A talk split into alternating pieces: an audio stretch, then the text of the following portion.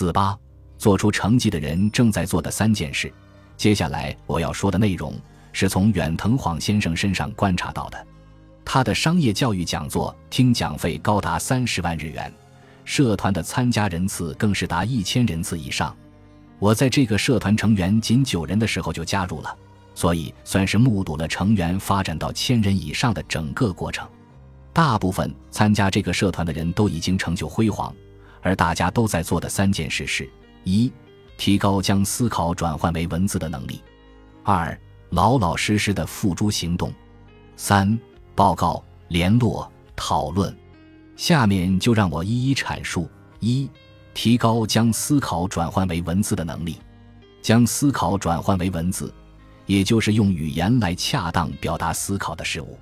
有些场合需要你表达自己的感想、意见等，你可能有过无法顺利将想法汇总、撰写成文，而只能用几句话带过的经历。此外，你是否觉得自己正在思考的事？与说出口的话不一样，试着将想法传递给他人时，对方无法理解，有时甚至还会产生误解。不管我们想的东西多么令人赞叹，如果不能将其恰当地表达出来，他人是无法理解的。远藤先生是这么说的：做不出成果的人，对于采取行动一事是很温吞的；而行动温吞的人，定义行动的言语往往模棱两可。相反，如果言语精确，行动也会明快，能够顺利收获成果。明确即是力量，拿得出成果的人，思考不会是模棱两可的。倘若远藤先生有机会在一千名业务员面前发表演说，那么他可以用一个问题区分出这一千人中业绩好和业绩差的业务员。这个问题就是：请想象您即将与一位公司老板会面，正前往老板的办公室，请大家写下自己会做的事。限时一分钟，开始。远藤先生说完后，业绩好的业务员立刻动起笔来，业绩不好的业务员则行动迟缓。时间到了后，大家可以看见业绩好的业务员详细写出了公司老板可能会以什么状态迎接自己，自己要说什么话，问什么问题，以及提出问题后对方的反应等等。在远藤的教育研究所中，每堂课结束后都会指定作业。而作业的关键正是字数，这也是我通过作业实际体会到的事。如果不深入挖掘思考，就写不出来相应的字数；而想要深入挖掘思考，就必须理清思绪。原田龙史任教的中学，在七年内拿下十三次日本田径冠军，并协助优衣库、野村证券、麒麟啤酒等企业进行了人才教育培训。原田先生在自己的著作。成功的技术中写到这段话，为什么光想不够，必须写下来？这是因为书写具有强化印象的效果，如果不在脑中思考，就无法用文字表达出来。书写的文字是思考的呈现，而思考的量与字数成正比。思考很多事物的人可以一直写，不太思考的人只能写有限的字。也就是说，形象是否具体鲜明？转换为文字一目了然。举个具体的例子，如果我问怎么从大阪去往东京，你会怎么回答？我经常在午餐会上向参加者提出这个问题，而参加者会说乘坐新干线、飞机、公交车等各种交通工具，但单是这些抵达不了目的地，因为我们还不知道明确的目的地。东京的晴空塔，东京巨蛋。浅草寺、驻地市场、东京迪士尼，东京是模糊的目的地，不是明确的目的地。同样，把话说清楚，就是在脑中制造自己处于某地的状态。那么，听到接下来的这句话，你会怎么想？假设在大阪，你想要和家人共三人，在三月十四日搭第一班和最后一班新干线列车，当天来回东京迪士尼。预算十万日元，你觉得够吗？这个计划非常明确，三个人，三月十四日早上出发前往迪士尼，晚上搭最后一班列车回家，正好是一整天的行程。比较这两个问题，你应该可以了解到，思考明确化后，字数必然会增加。有时候，两个人使用的明明是同一种语言，你却能发现有说服力的人与缺乏说服力的人之间的差异。有说服力的人说出来的话是经过深思熟虑的，所以有深度。由于经过深思，所以说话者对于想要传达的事深信不疑。这种深信不疑会随着声音表露在外，因此也能对听众产生影响。而没有说服力的人，明明说的是一样的话，因为没有经过深思，所以开口时有着被吐槽的话该怎么办、被质问的话该怎么办等不安。如此一来，不安就会随着声音传达给听众，听众一定也会感到不安。如上所述，针对提高将思考转换为文字的能力，你在以后做自我介绍时，是否还要说一些模糊不清的内容？请你务必确认这一点。当然。自我介绍无法包含大量信息，所有你需要将大量文字进行浓缩，让自我介绍具有力量。二，老老实实的付诸行动，重点在于“老实”这个词。老实意味着不偏斜、刚正的实践所学之物。远藤先生曾在一场讲座中说：“来到这里的各位都是对周遭事物理解力很强的人，一直以来应该也都在努力不懈地学习着。”但是，因为不满意当前的成果，希望做出更好的成绩，所以才拨冗并支付不算便宜的费用到这里学习吧。突破自我的要点之一是老老实实的实践，而检测是否老实的指标之一是速度。如果你真心希望提高成果，就应该学习新知识或新方法，并且改变行动，这样才能做出不一样的成果。读到这里的你。应该也想通过改变自我介绍来做出改变，请你积极的运用新撰写的自我介绍。三、报告、联络、讨论。日本将报告、联络、讨论简称为报联相。注：联络在日语中写作联络，讨论则是相谈，故得此缩写。当被问及这组字的定义时，你会怎么回答？请先看一段我在讲座中与听众的对话。铃木先生，您知道报联乡吗？嗯，是报告、联络、讨论的报联乡吗？是的，在培训新进员工时，不是都会教导最重要的就是报联乡吗？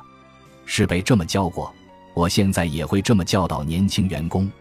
那么，铃木先生，我想再请教一个问题：年轻员工应该报告哪些内容呢？我还真的没想过。嗯。年轻员工大概会报告目前的工作状况，说一堆进度延迟的借口。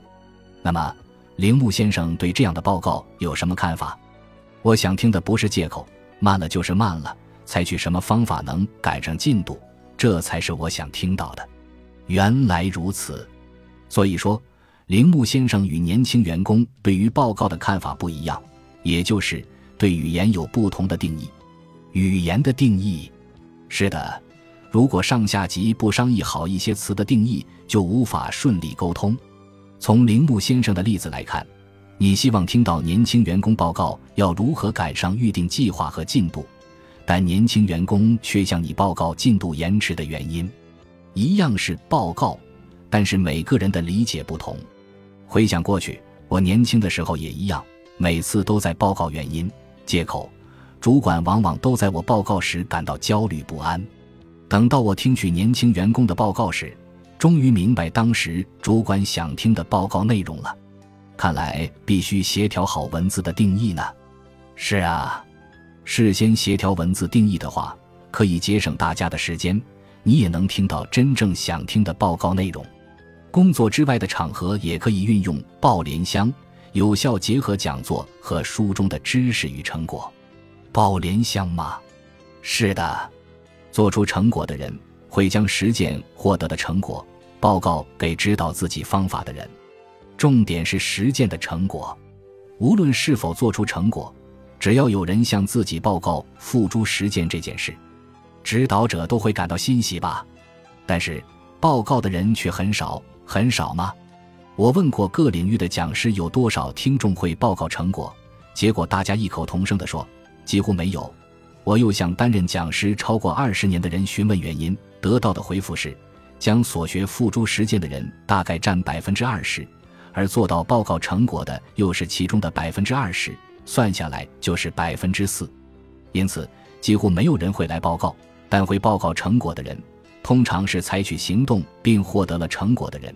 这意味着，如果将报告纳入考量并采取行动，就能产生成果。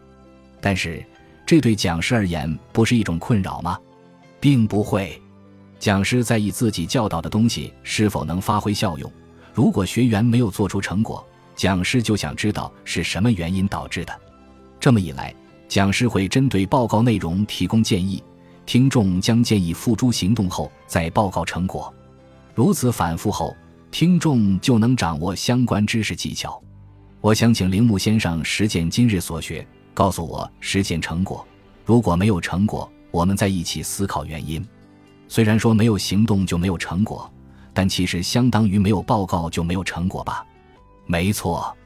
接下来先跳过联络部分，请问铃木先生，讨论是指讨论什么？讨论不懂的部分。